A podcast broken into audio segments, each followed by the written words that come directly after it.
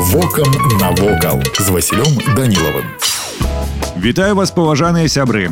Арыгінальны будынак магілёўскага тэатра стаў першым у Беларусі пабудаваным спецыяльна для акцёрскай трупы. Да гэтага спектаклі ставілі ў палацах магнатаў і вулічных балаганах. Яшчэ ў 1810 гады жыхары губернскага магілёва марылі аб стацыянарным тэатры, але ажыццявіць ідэю ўдалося праз дзесяцігоддзі. Аўтарам праекта тэатра з чырвонай цэглы ў псеўдарускім стылі, уведзенага на месцы замка 17 стагоддзя стаў архітэктар Пётр Камбураў. Урачыстае адкрыццё будынка адбылося 25 верасня 1888 года. На адной з найлепшых па акустыцы сцэны Еўропы выступалі легендарны оперны спявак Фёдор Шаляпін, віртуоз Сергей Рахманінаў, актрыса Вера Камісаржэўская. Падчас першай сусветнай вайны менавіта ў зале тэатра Мікалай II глядзеў ваенную кінахроніку, а з балкона прымаў парады салдат. Каля ўвахода ў магілёўскі тэатр гасцей сустракае бронзавая дама з сабачкам, копія вядомай скульптуры беларускага майстра Владимира Жбанова,